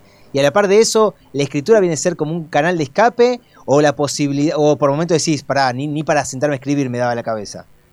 Mira, eh, yo ahora estoy laburando, sigo laburando en el hospital de Quilmes. eh, estoy laburando fines de semana y feriados. eh, eh, y realmente, para ser sincero, me resulta muy difícil escribir después de salir del hospital. Claro. Es casi imposible. No solamente por el tema de la pandemia, sino porque las condiciones de laburo son muy difíciles. eh, es muy extenuante. Sí. Eh, creo que cuando salgo prefiero tomarme un helado y Claro. pensar en otra cosa que, Despejar un poco. que Sí. ponerme a escribir, porque además también orienta un poco a la literatura. En general me pasa a mí, le pasa a la mayoría de mis compañeros y más que, que salimos con mucha carga de estrés en Claro. general de trabajar y eso que ya llevo mucho tiempo en el mismo sector y, y conozco los procesos y ya hace como 8 o 9 años que estoy en el sector de guardia, eh, pero siempre es muy difícil, muy difícil laburar, es muy difícil eh, bueno, todo lo que tiene con el ser humano es difícil. Sí. Bueno, en un hospital se hace tres veces más difícil y más aún si las condiciones son, son terribles para laburar, eso hace que, que la carga de estrés no, no, no permita mucho, no da mucho espacio a la creatividad, da más bien espacio a otro tipo de sensaciones. Ahora, eh, Ariel, vos como escritor, como artista y demás, te bueno, ahora presentás un texto nuevo, pero también pasaste por el teatro. ¿Cómo fue tu experiencia eh, de ver por ahí? Yo siempre pregunto digo, y me sorprende qué, qué es lo que sienten los artistas cuando imaginan una obra y después la ven finalizada o la ven que se esté llevando adelante como puede ser en el teatro. ¿Cómo lo viviste vos eso? Bueno, el año pasado la verdad tuvimos una experiencia que fue increíble, de hecho eh, hasta diría inimaginable. Eh, fue todo, bueno, todo el periodo de pandemia, yo ya venía trabajando una, una obra de teatro que había re- readaptado, que es Aviones de Papel, que fue una novela que en algún momento, en el 2015-2016, se publicó acá en- y en México. Sí. Eh, había hecho la adaptación, bueno, viene la pandemia, todo suspendido, complicado. Tra- tratamos de mantener más o menos la idea, a ver qué pasaba durante mucho tiempo, haciendo ensayos virtuales, bueno, todas las formas posibles para, para mantener la llama viva, hasta que finalmente se, se abrió la posibilidad. Eh, y bueno, y, y- y logramos hacer la, la presentación en el Teatro Border, inicialmente de una temporada, que la verdad que digo inimaginable porque eh, fue muy bien recibida la obra Sí. hasta el punto que toda la temporada la hicimos a, a sala llena eh, y eso es muy difícil porque es realmente muy difícil hacer eso. Eh, creo que también es producto de, de- de todo el encierro que se vivió, era como que la tendencia a tratar Había de que salir, buscar sí, la sí. forma de, de evadir el encierro, ¿no? Sí, sí, sí. Pero que, bueno, pero lo has vivido de forma. Yo te, uno te va siguiendo y ahora te, te voy a pedir que luego nos digas dónde podemos conocer más de vos. Pero me imagino también eh, que finaliza un proyecto y vos como escritor, no es que uno detiene de- se detiene de escribir cuando me imagino terminaste una obra. Ya estás, eh, tu cabeza ya está funcionando de cara a otro nuevo proyecto. ¿Qué es lo que se viene? Obviamente estás presentando un texto recién, pero también me imagino que esto no se detiene. No, no, no, de hecho ya estoy pensando en cosas nuevas. Eh, tengo dos cosas que, que en general me gusta hacer cosas que no haya hecho Sí. eh, anteriormente, eh, como, como una regla que me pongo. Eh, ahora estoy, estoy me, me estoy acercando mucho al tema de la música. Sí. Eh, tenía ganas, ya lo hablé con, con parte de, de quienes, de artistas que con los que trabajo permanentemente en diferentes cosas. Venía hablando con ellos la posibilidad de hacer un- algo musical, poético, eh, así una mezcla media de, de- de prueba, cosa rara. Eh, y algo que tengo pendiente que nunca logro, digamos, eh, eh, concluirlo así, digamos, puramente, que es eh, un musical. Es como algo que... Ese sería como el, el- el- el máximo. Claro, es como que nu- nunca lo logro plasmar. Eh, de hecho, Aviones de Papel le di un tinte musical Sí. en algún sentido porque tuvo bailarinas, bueno, trabajé mucho con la escuela de, eh, de danza Carpe Diem, eh, con Jimena Novillo, que fue la coreógrafa, eh, pero era una obra de teatro, una obra de teatro con pinceladas musicales. Claro. y es como que tengo un poco esa, esa de lograr hacer un musical totalmente, un musical que empiece y termine como musical. Estaría, eso, bueno, ahí, ahí te tendremos eh, para que nos presentes ese momento. Ya para ir cerrando, te pregunto, ¿dónde podemos conseguir el Teorema de los Pájaros? Y para saber más de vos, no sé si podés comentarnos un Instagram o algo para conocer tu obra y así nos adentramos en lo que vas haciendo en el día a día. Sí, eh, bueno, mi Instagram es Ariel Aloy OK. Eh, y el libro seguramente en alguna librería de, Quilmes, algunas de Capital, no va a tener una mu- mucha extensión, ya que bueno, es una editorial independiente y demás. Eh, y yo a través, bueno, a través de la, de la página de Instagram fundamentalmente. Ahí te podemos eh, escribir. Ahí, voy a, claro, voy a poner dónde, dónde va a estar el libro y demás. Bueno, buenísimo. Ahí entonces te- entramos, te seguimos y ahí te escribimos para ver dónde puede estar. Y bueno, conseguimos el Teorema de los Pájaros para conocer un poco de este mundo que decías, de tanto realidad, pero también un mundo fantástico que tenemos por conocer. Tal cual, sí, sí. Bueno, Ariel, te mando un abrazo gigante y gracias por este rato. Dale, muchas gracias por la invitación. Un abrazo grande. A- abrazo, Ariel. Así pasó Ariel Aloy, quien es escritor, dramaturgo y acaba de presentar El Teorema de los Pájaros. Síganlo porque es un crack y seguramente a futuro estaremos conociendo muchísimo más de su obra.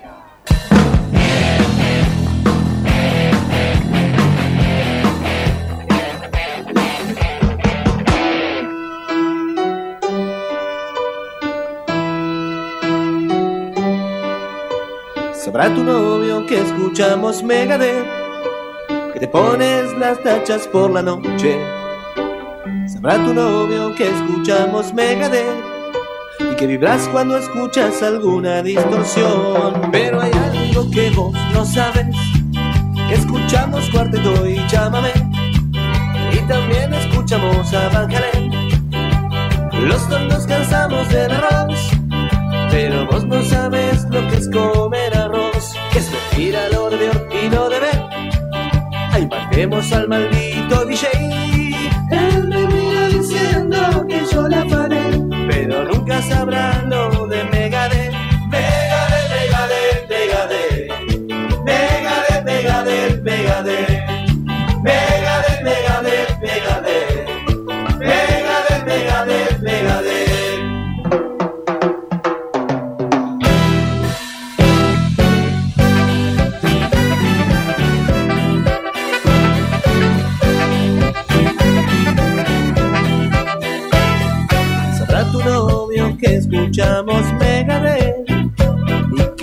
tienes un tatuaje de Ozzy.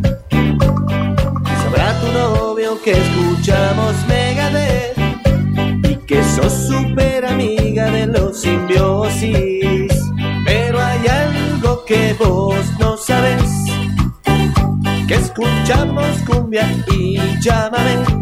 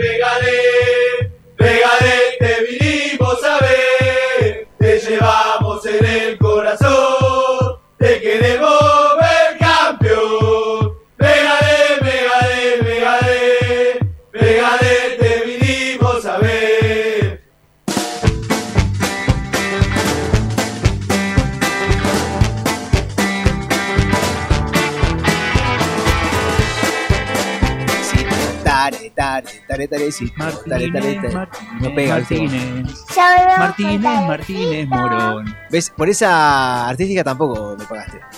Yo no Habíamos quedado en 6 tengo que lucas. En, en 6 lucas por frase era. 6 lucas por palabra, pero quedamos en pagarle a ella. Yo te pasé la primera cuota soy- y vi que no lo gastaste en ella. Tengo la patria potestad. Lo, lo Lo cancelamos. El iPhone 13 con el papá. Cancelamos así como un día como hoy, un 5 de agosto del año pasado. ¿Ya es 5 de agosto? Ya es 5 de agosto hoy. ¿Vos podés creer? La verdad que no. Me voy a fijar, a ver. pará. Créelo, créelo, créelo. Pará. Porque un Posta, 5 de agosto de 2021, ¿Qué pasó? en Barcelona, se hace oficial la salida del mejor jugador de la historia del fútbol y del RFC de Barcelona. ¿Pelé? No, ¿Cristiano Ronaldo? no. Leo Messi, mediante un comunicado oficial, se desvincula No me digas, ¿por del qué? conjunto ¿Por qué se fue- azulgrana. ¿Por qué se fue Messi?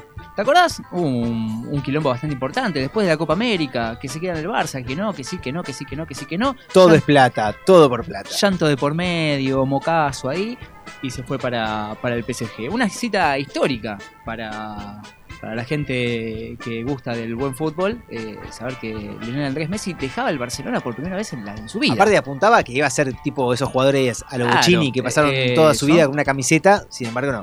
Sin embargo, no, no sucedió. Una fea jugada del Barcelona, porque todos sabemos que Messi ya se quería quedar, Claro. estuvo ahí a moco tendido, vivo acá, están mis amigos, Sí. etcétera, Los etcétera. nenes tienen que cambiar de escuela. Un, un quilombo, un problema, ¿dónde vamos a llegar ahora? Qué quilombo. Aparte de conseguiremos, un, conseguiremos un departamentito, claro. Vi otros ambientes eh, ahí en las afueras de París, pero Yo acá no. en Barcelona ya tengo quien me da la carne, ¿viste? ¿Cómo voy a hacer Claro. ahí en París? Tocó a carnicero, verdurera de confianza, que te pido, te compro una palta y de repente la palta viene toda machucada adentro, me estás cagando. Es un tema, todo eso... a- Hay kiwis, me gusta el kiwi, no, pero Francia llega más quemadito por el frío. No, pero yo en Cataluña estaba bien, los conseguía, pero no, acá no. ¿Viste? Ahora los tienen que traer en avión exclusivamente, se los, se los traen desde Nueva Zelanda. Tenías el chino de confianza, A, a París. que siempre tenía cambio.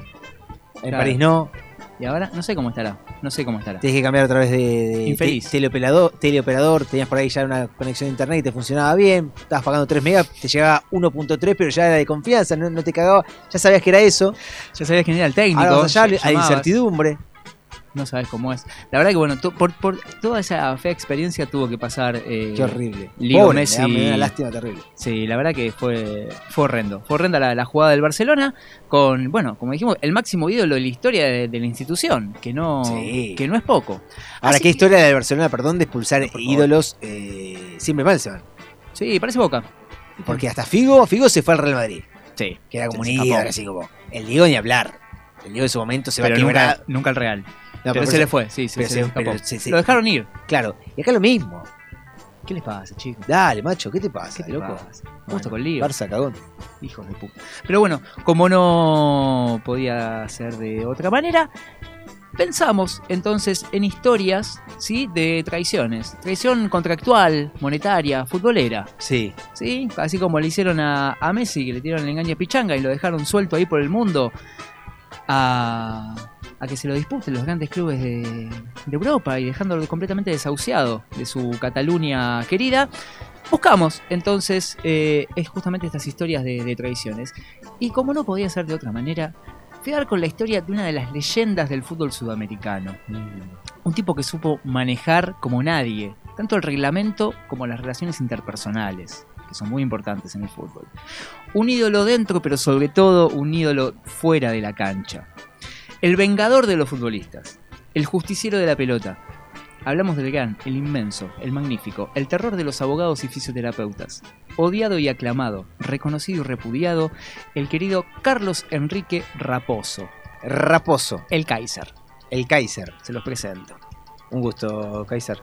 Le decían Kaiser porque parece que se parecía, tenía un, un dejo ahí a Beckenbauer, pero también Kaiser se llamaba una cerveza, entonces no saben si le estaban diciendo que se parecía a Beckenbauer o que era un borracho. No está, no está seguro, pero lo seguro es que le, lindo apodo. le dicen el Kaiser. La verdad Lindo que está apodo. bueno. ¿Cómo te llamas? El Kaiser.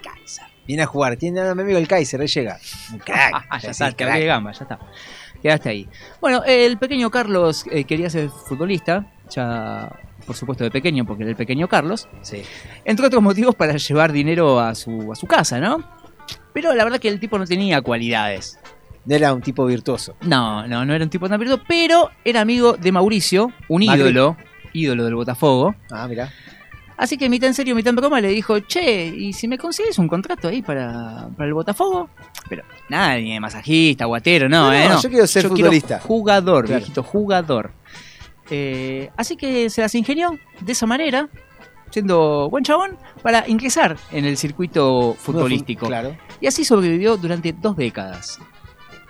dos décadas, en las que apenas disputó algún que otro minuto en primera división. Por supuesto, nunca en su perra vida hizo un gol, aunque fuera delantero, ¿no? Ahí estábamos. Aunque no fue delantero. Sí. Pensé que... Bueno, un compañero de él dijo, Kaiser ha sido una de las figuras más icónicas del fútbol mundial, pero solo tenía un problema, la pelota. Claro. O sea, Sí. tenía todo, todo bárbaro, salvo que eso es un perro. Era un muerto, exactamente. Pero ¿cómo hizo para engañar a tanta gente sin que nadie se diera cuenta? ¿Cómo? Vamos a empezar. Fácil. El tipo iba a los entrenamientos, ¿sí? Arrancaba a jugar, como llegó al Botafogo. Y a los pocos minutos de entrenamiento Ah, me tiro, me tiro, me tiro, me tiro. le tiraba. Ah, no es un genio. Le tiraba y se pedía a la enfermería. Claro, durante 20 días estaba lesionado. En esa época no había una puta resonancia magnética, nada que te más de, decir. más de un jugador en primera. Obvio. Yo pienso en el galgo cheloto de Racing que se acaba de ir al Dos Civi, que llegó por un año todo el tiempo lesionado. Dos años tuvo. Bueno, sigamos con, con Pero ahora hay estudios, ahora por lo menos hay, hay cometa de por medio. O sea, Sí, ya, sí, ya sí. tiene que haber un médico involucrado. Acá era, Acá era, ay, ay, me tiran, no puedo jugar, no puedo jugar, no puedo jugar. Los días pasaban y cuando tenía que volver, tenía un amigo dentista que le hacía un certificado como que por alguna razón en particular el tipo no podía jugar. Y no puedo, no, puedo, no puedo. Y así pasaba el tiempo y él decía, en Botafogo todos, te- todos creían que yo era un crack y que no, te- no, no, no podía jugar. Encima objeto en la de lo vieron, Porque claro. no, lo, no lo veían, pero, Pero, cuando juegue, el día que juegue, pero Claro. pobre, está muy lesionado. pero venía patrocinado por el crack de verdad de Claro. Botafogo. Decía, loco, este chabón la rompe. Ah, si Román te dice, le- che, mirá que te pibe la rompe, Sí, es porque debe jugar sí, algo. sí, ey, esperémoslo. Claro, vamos a bancarlo que acá tenemos una figura. Bueno, pese a no jugar ni un minuto en el Botafogo, al año siguiente lo compra el Flamengo. Imagínate, donde tenía otro gran amigo, se manejaba muy bien con las amistades de este muchacho, que era Renato Gaullo. Ah, había una, una devolución de gentileza por algún lado, Seguramente, por algún lado. seguramente. Regenteaba algún lugar, algo tenía, claramente. Claro. Eh, bueno, eh, lo llevan al, al Flamengo, patrocinado por su amigo Renato Gaullo. Y lo recuerda, eh, que lo recuerda de esta manera, ¿no? Decía, el Kaiser era un enemigo del balón. El entrenamiento siempre le pedía a algún compañero que le pegue una patada y así se podía ir a la enfermería No, rápido. no, no, es una genialidad la vida de este hombre. Nunca Aparte, tuvo condiciones para el balón de hora. Nunca que tuvo- sostener esa mentira continuamente. Es muy difícil, y a través de los años. Claro. Exactamente, sí señor. Nunca dio, decíamos, para, para el balón de oro, pero sí podía haber sido prácticamente nominado a un Oscar el tipo, Sí. porque la, la manejaba la manejaba muy bien. Para mantener vivo el interés de los clubes, Kaiser utilizaba todo tipo de trampas, ¿no? Eh, y sobornos, por ejemplo, le pagaba a los periodistas para que le hagan alguna que otra nota, le pagaba a la hinchada para que corren su nombre, Qué bien. Exactamente, qué bien y siempre vida. hacía como que tenía alguna llamada importante, ¿no? Por ejemplo, decía que lo estaba llamando el presidente del Barcelona y le decía, señor, acabo de, acabo de terminar el entrenamiento, ¿me puede llamar en una hora? Sí, sí, sí. Y siempre mantenía o tenía conversaciones en inglés pensando que lo llamaban de la Premier, ¿no? Eh, gente que descubría que en realidad no estaba hablando con nadie, que el teléfono estaba apagado. Pero tiraba, tiraba el, la el magia. tipo siempre, siempre. Incluso se las ingenió cuando no existía el video, el VHS, ni nada para buscar en algún lado. El tipo grababa un video con sus mejores goles y jugadas. Todo mentira, porque ¿Qué? en su vida había jugado. ¿Sí? Pero bueno. eh, de- y de hecho llegó a comentar de que él estuvo presente en la Copa Intercontinental eh, de Independiente, en la que ganó, que él, eh, hay un tipo muy parecido. Y dice Eh, que era él. hace- Él dice que era él, pero bueno, en todos lados Independiente salió a desmentir esta cosa, pero él sigue diciendo que yo estaba ahí, loco, y yo salí campeón del mundo. A mí no me lo saca nadie. A diferencia del 99% de los jugadores, comentan por acá en una nota, era un tipo justamente muy amable con los periodistas, con los periodistas, le daba nota Y- absolutamente a todos. Claro, tiraba cometa por todos lados, el buen trato, había buen- buena gentileza del periodismo y sostenían su mentira. Exactamente, exactamente. Entonces, claro, todos los periodistas lo presentaban como el crack que tenía muy mala suerte en- con las lesiones, ¿viste? Pero le. Aparte ya después se construye el mito. Yo me acuerdo que una vez lo vi, Ahí va. tipo como viste, todos lo vieron a Maradona en, en el debut de Argentino Junior. Claro, Tipo, no, tirar yo ese lo vi caño. jugar en ese, el, el tal partido, no, un genio, no sé lo que jugaba, un crack. Zurdo, derecho, no, zurdo. Entonces, no, derecho, no. Y así iba por la vida. Exactamente. Gracias a la, a la buena onda que tenía con la prensa, eh, le consiguen para jugar en México. O sea, ya dos, dos equipos de Brasil. Su El carrera se- Botafogo y el Flamengo. Por eso, dos equipos grandes. Dos grandes. Se va a México. Se va a jugar al Puebla de México. Sí, señor. Seis meses de contrato, cero minutos de juego. ¿Sí? O sea, ya el- ahí ya, ya para, para. En esta horda de mentiras no acusemos al señor únicamente. Había todo un, engranaje, una ingeniería de mentira, porque ahí estaban cobrando un montón de gente. Era, una- de era un una par, pyme pero- el hombre, el hombre era una pyme caminando. Yo creo que sí, sí, yo creo que pobrecito, el, el equipo que lo recibía no, no, no sabía eso. Tenía como todas las cualidades Llega buenas. lesionado, pero lo recuperamos cuando lo recuperemos. Claro, sabéis la que tenemos acá. Exactamente. Bueno, seis meses en, en el Puebla de México, ni un minuto jugado. Cruza la frontera, se va a Estados Unidos, ¿sí? Tampoco pisó, no se puso ni los pantalones cortos en Estados Unidos directamente. Decía, yo firmaba el contrato de riesgo, decía, el más corto. Normalmente por unos seis meses, o sea, no me quería quedar mucho tiempo porque si no se terminaban avivando. No, pero aparte decía, tipo, mirá, yo te firmo este por seis meses porque la verdad vengo, vengo mal, por ahí vengo lesionado, no te quiero comprometer a vos tampoco a que firmemos algo que después yo no pueda re- responderte. Entonces ya, su carrera ya tenía dos equipos, México, Estados Unidos. Exactamente, exactamente.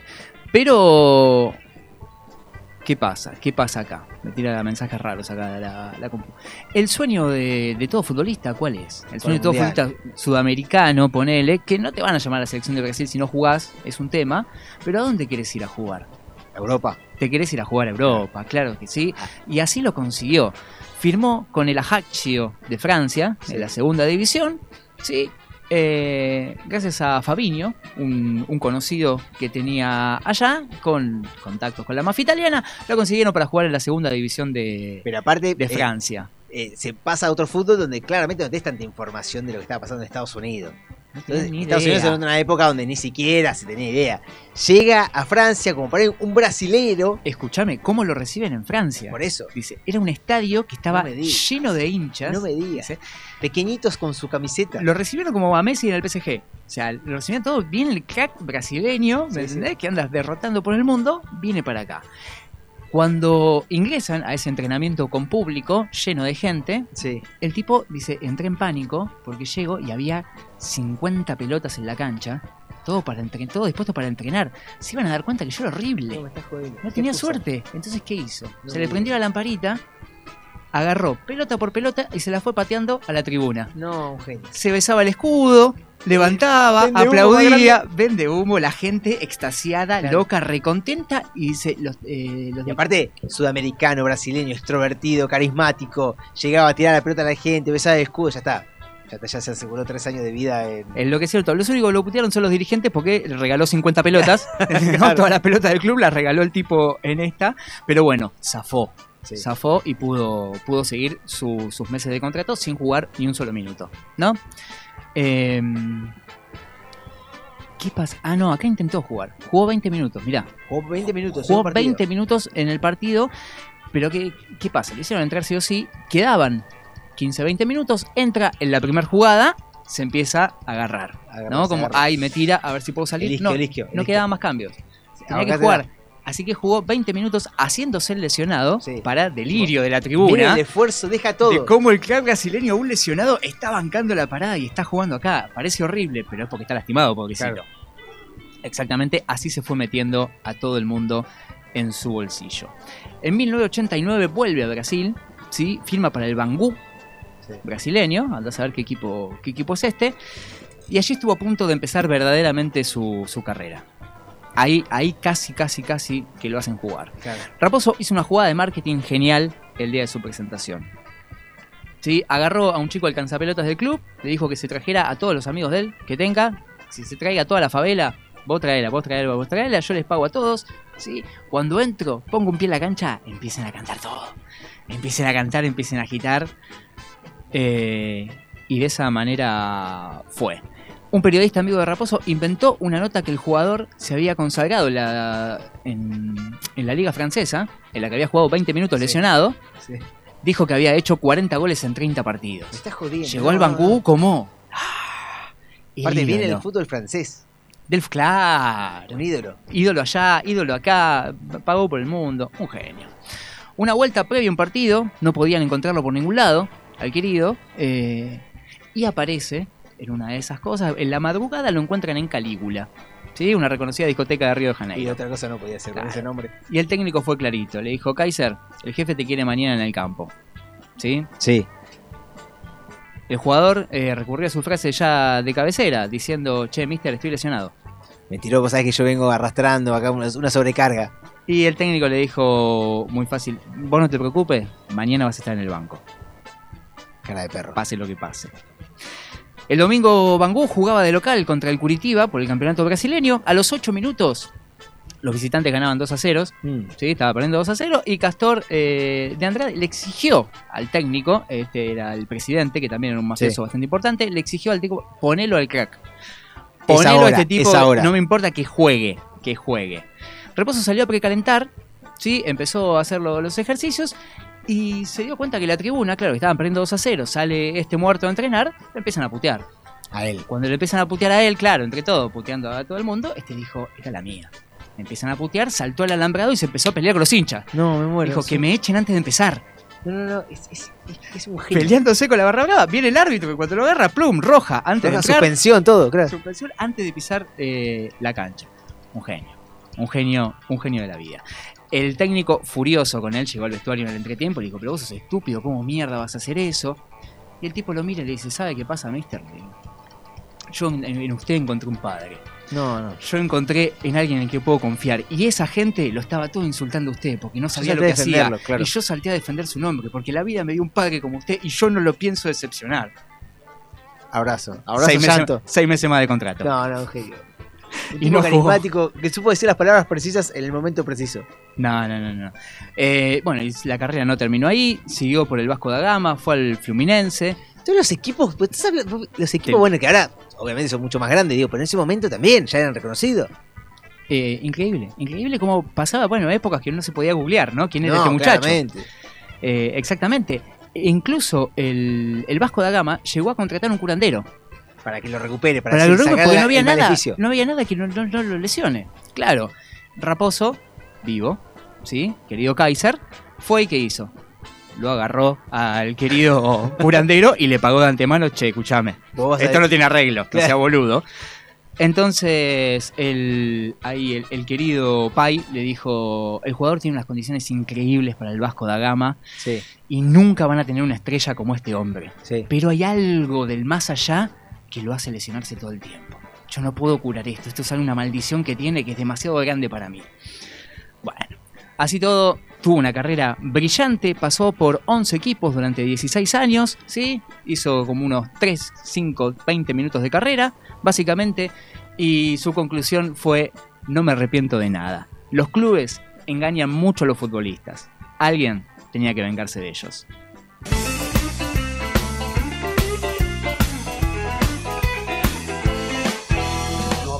Nadie igual sobre las canchas que domine los secretos del balón. Con su clase, su elegancia y su destreza, Boca Juniors mil estrellas cosechó.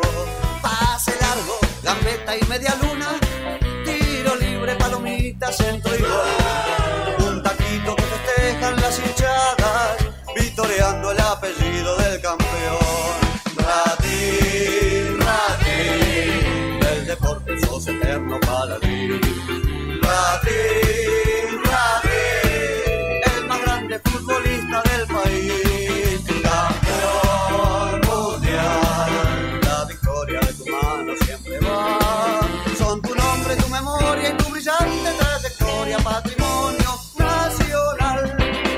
¿Quién te para, Antonio Ubaldo? ¿Quién te para?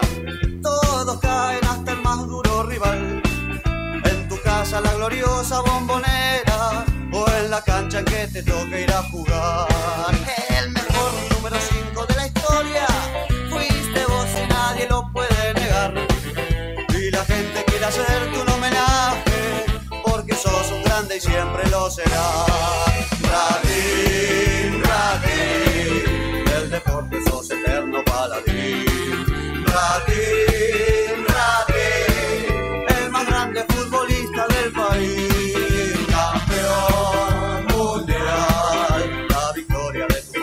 Campeón mundial, Tarecito, ojalá se dé este año un campeonato mundial. Tare así se va yendo de nuevo persiguiendo todo. ¿Querés dejar un mensaje a la posteridad antes que haga fuga en la continuidad acá de Radio La Madriguera? Mi mensaje para la posteridad es un saludo grande justamente a la gente de Fuga, al querido Mauro Tafarel que siempre nos acompaña y está ahí, como el querido Franco del Princio, así como mi madre y así como toda esta gente hermosa que vemos allá, que vemos acá en la cara de Jero. Jero representa la bondad de este mundo, por lo que hay que luchar ideales.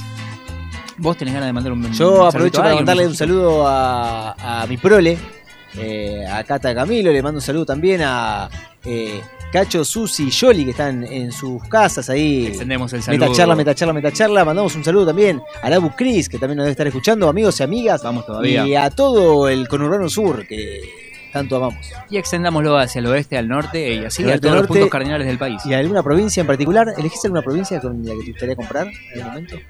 Me gustaría comprar Chubut, no sé por qué. ¿Chubut? Mirá Sí, vos. no sé, me gusta el nombre. Chubut. Chubut, me gusta. Es buena. Es original. Claro, está bueno. Totalmente. Hay otro. A mí Corriente me gustaría. Corriente por A, eh, Eh, tiene- sería tiene su también- encanto, tiene su encanto, pero son bastante, no sé si te van a dejar, no sé si le va a gustar que un porteño esté por ahí. Mm, bueno, podemos charlar. Bueno, Pero vos ya fijémonos. tenés las acciones para comprarla. Sí, sí, sí, sí. Yo tengo lo- lo- los dólares guardados. Pero vos me haces el compraventa. Bueno, dale, lo charlamos. Ahora con Jero, que es mi, mi abogado, contador y guardaespaldas personal, eh, lo charlamos todo. No te Así que preocupes. bueno, si tienes ganas de comprarte una provincia, nos con, te puedes comunicar con nosotros a re- recordar en arroba persiguiendo todo. Por supuesto, vos nos mandás el dinero y nosotros la compramos. Eh, ya te lo damos y también un terreno en la luna, como siempre te prometemos. Tenemos parcela, estamos vendiendo, hacemos dos por uno esta semana. Así que nos puedes dejar un mensajito. Aprovecho también para invitarte a que la semana que viene nos volvemos a escuchar aquí en Radio La Madriguera con Persiguiendo Todo, el único programa que te va a cagar la vida toda la semana y las que vengan y las que vengan. Así que beso Eso, gigante. y Que fueran tan buenas, igual. Y ahora metele cumbia chapa y a salir con frío, pero siempre se sale. Muy bien. Aquí está esto que dice para ustedes. América.